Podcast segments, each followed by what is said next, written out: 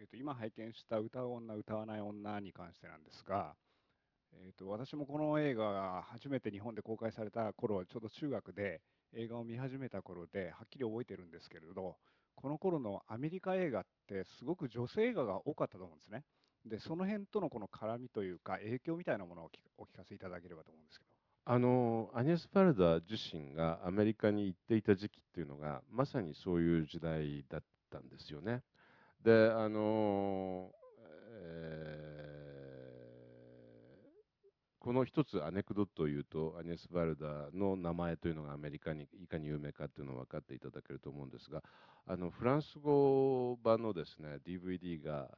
出てるのであの、えー、5時から7時までのクレオっていう、まあ、有名なアニエス・バルダの作品があるんですが、えー、そのボーナスが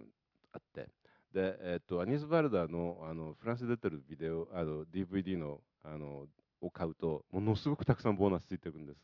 えー、例えばダゲレオダゲール街の人々というのを見るとでそれ1986年の映画なんですがあの現在のダゲール街っていう30分の短編がついてくるんですね。で同時にですねこのあの5時から7時までのクレオのを見てると,、えー、とクレオに出てる主要な俳優さんたちが2人今どうしてるかみたいなのを同じ場所で捉えてるんですがその2番目のボーナスにですね、えー、この5時から7時までのクレオという女性映画を、えー、リメイクしたいアメリカ人を紹介するっていう短編が出てくるんですがでそのリメイクしたいあのアメリカ人というのはなんとマドンナでした。であのつまりそのくらいなんかアメリカのその同時代を生きていた女性とアニス・バルダというのがあのなんかそのいろんな線でこう関わってくるんですね。でアニス・バルダはもちろんあの映画教じゃないんであの映画としてなんか他のから影響を受けるってことはあんまりないと思うんです。ですから今日お話したラインでもあの映画館つまり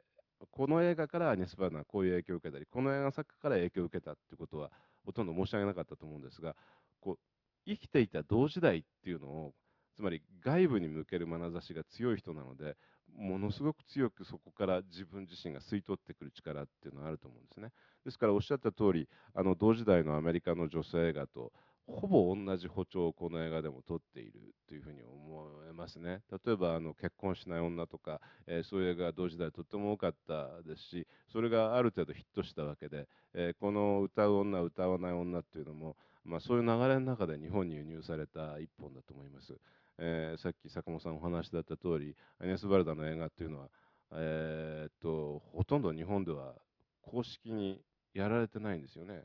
えー、歌う女歌わない女と幸福とそれから、えー、と5時から7時までのクレオは再映されたことがありますけれどもあの同時代に封切りはされてなかったと思いますんで。あの歌う女歌わない女が日本で封切られたのは逆にそうしたアメリカの女性画があったからだというふうに考えると正しいんではないでしょうか。よろしいですかありがとうございます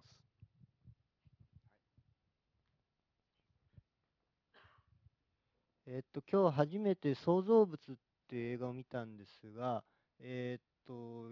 ちょっとかなり意外な映画だという印象を受けまして、えー、でこの映画存在は知ってたんですね。で、カトリーヌ・ドヌーブの当時出てたあの、なんか写真集みたいなのに、この映画の紹介とか載ってて、で、カトリーヌ・ドヌーブとミッシェル・ピコリが出てて、でこんな大スターが出ててなんで日本未公開なんだろうと思ってたんですけど結構なんていうか実際見たらなん反応に困る 感じの映画だったんですがこの映画はえー、っと何て言うんですかどういう受け取られ方をされてる映画で今日見たらもう16ミリプリントでなんか非常にアンダーグラウンドな映画を見てる感じがしたんですがどういったポジションにある作品だと思われるあのこれ何年でしたっけ、えっ、ー、とクレアティオというのは68年ですか？ぐらいですか？65年ですか？あのそれは非常にいいニュースでした。え というのはあのここのフィルムっていうのはあの、えー、アニエスの浜辺っていうこう新作見ていただくと分かると思うんですがちょうどあのロシュフォーの恋人たちをえー、ジャック・ドゥミーが準備していた時にこの映画が撮られたわけですでこれご承知の通りあのロシュフォーの恋人たちにはカトリン・ドヌーブもミシェル・ピコーリも出演しているんでまあ夫婦で使っていたわけですよね。でそういう中で、まあ、あジャック・ドゥミーとが、まあ、非常にキャリアがそのなんていうんでしょうか、えー、シェルブーナー魔傘でとても大ヒットした当時アネス・バルドはいつもそのそばにいてその俳優さんたちを一緒に使っていく映画を撮るんですねえ。つまりえあのジャック・ドゥミーが用とするとアネス・バルドはインみたいなそういう感じがこういつもあのどの作品にもこう付きまとっていくような気がします。だからクレアというあの創造物っていうのもそういうフィルムの一本なんじゃないかと思いますがあの僕もあの同時代に見たときにあの同時代っていうか、えー、っと同時代には見てませんね、えー、っとできてから15年ぐらい経って見たときに驚きました。あの前半良くて後半ダメだよこれはとか思いましたけどあの今見てもまあ同じような印象です。えー、っとつまりアニス・バルダの映画ってその一本の映画って見るよりもあのその時その時の瞬間がいいんでなんか一本の映画だと失敗しちゃってる時もこうないではない気がします。えー、特にあの中期の映画はあの例えば「ボヌー幸福」って映画でもそうだしから「クレアティオフ」って映画でもそうなんですけどもあのこう何て言うんでしょうか。物語のラインっていうのがなぜこうなるかよくわからない。でそのよくわからないまま展開していくんであのなんかこう話としての説得力はそれほどないような気がするんです。ただしただしですよ。やっぱりあの振り返ってみるとそのその当時のカトリン・ドヌーフあるいはその当時のミッシェル・ピコーリっていうのをこれほどちゃんと映した人はいないんじゃないかっていう気もします。つまりあのどこまで行ってもこう写真家的な眼差しっていうのが必ず彼女の中にあってでやっぱりその1965年の、えー、カトリン・ドノブだったりミシェル・ピコリだったりするんですよ。ですからそうだったんだなっていうふうにこうなんて言うんでしょう考えを共にするっていう方がいいんじゃないでしょうか。だから一本の作品としてアニェス・バルダの作品をこう全て評価できるかっていうことになりますとこれはとっても難しい問題で、えー、例えば映画史的にアニェス・バルダをどう位置づけるかっていうのもこれはさっき言った通り、えーまあ、一応ヌーベルバーグの端っこにはいたんですが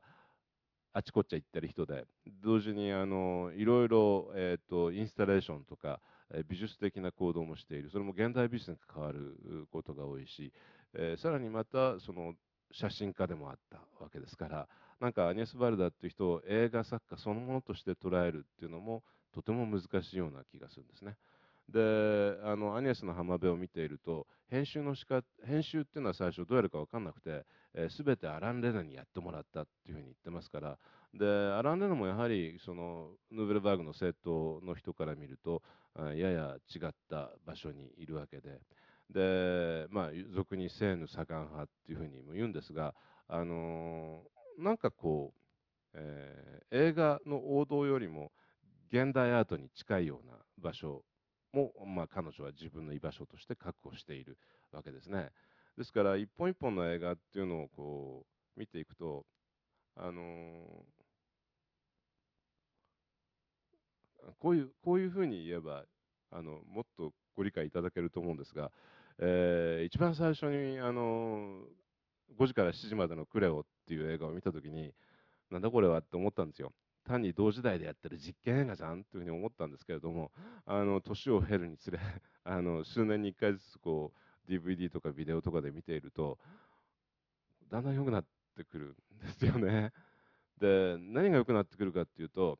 えー、例えば、えーと、5時から7時までの蔵は岩波方の方で上映されるからそちらであの見ていただくといいんですけれども、えー、夏至についての一言とかあの夏のあの時間が一番長い日の一言であるとかそれから、えー、公園を出て、えーと、病院まで、えーと、タクシー使っていこうっていう時にバス乗っていこうよっていう一言で言うんですけど、えー、その時にバスの方が陽気だよねってロトビュッセプリュゲっていうふうにクレオが言うんですけどもなんかそういうセリフが妙に記憶に残っていてで実際にそのクレオがあのそこにあのモンスリー公園からギャルドリオンまで、えー、ペースエってバスで行くんですけどもあのそのバスの停留所に行くといつもそのロトビュッセ・プルゲーっていうセリフが蘇ってくるんですよ。これバスの方が陽気だよねって名セリフでも何でもないんですけどなんかその光の中でいや地下鉄じゃなくてタクシーじゃなくてバスで行こうっていう気になるんですね。だからアニャズ・バーダーがってなんかこう本当にこうなんて言うんでしょうかその時のこう大気とかその時の気温とか、えー、その時の、まあ、時間全体っていうのがなんかそのまま捉えられてるような気がしてそうするとその映画一本そのものの評価って結構どうでもよくなってきちゃうんですね僕の場合は。だからなんかあのアネス・バイルドの短編を今度あのここの今日のお話をしようと思ってたくさん見たんですけどもどれもとっても面白かったしあの残念ながら僕クレアテュールもう一回見直してないんですけどもあのきっと見るといいとこたくさん発見できるというふうに思ってます。ありがとうございました。